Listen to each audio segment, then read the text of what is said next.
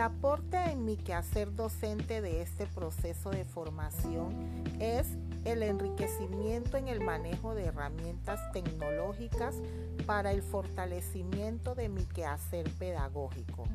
El apoyo de mi tutor ha permitido sortear las dificultades gracias a su disposición y paciencia con que paso a paso nos da las indicaciones y pautas necesarias para interactuar de forma adecuada con las herramientas a conocer, facilitando la interacción con las mismas y llegando a un conocimiento pleno del manejo de dichas herramientas.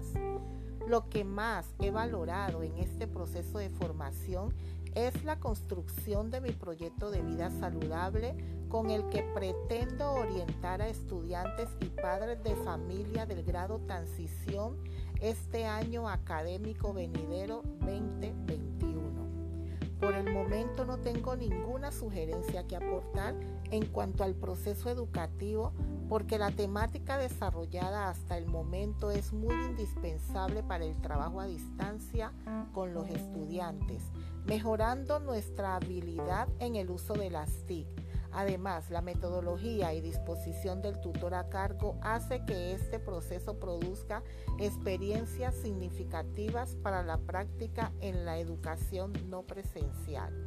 Les habló Zuleima Cuero Hurtado. Muchas gracias.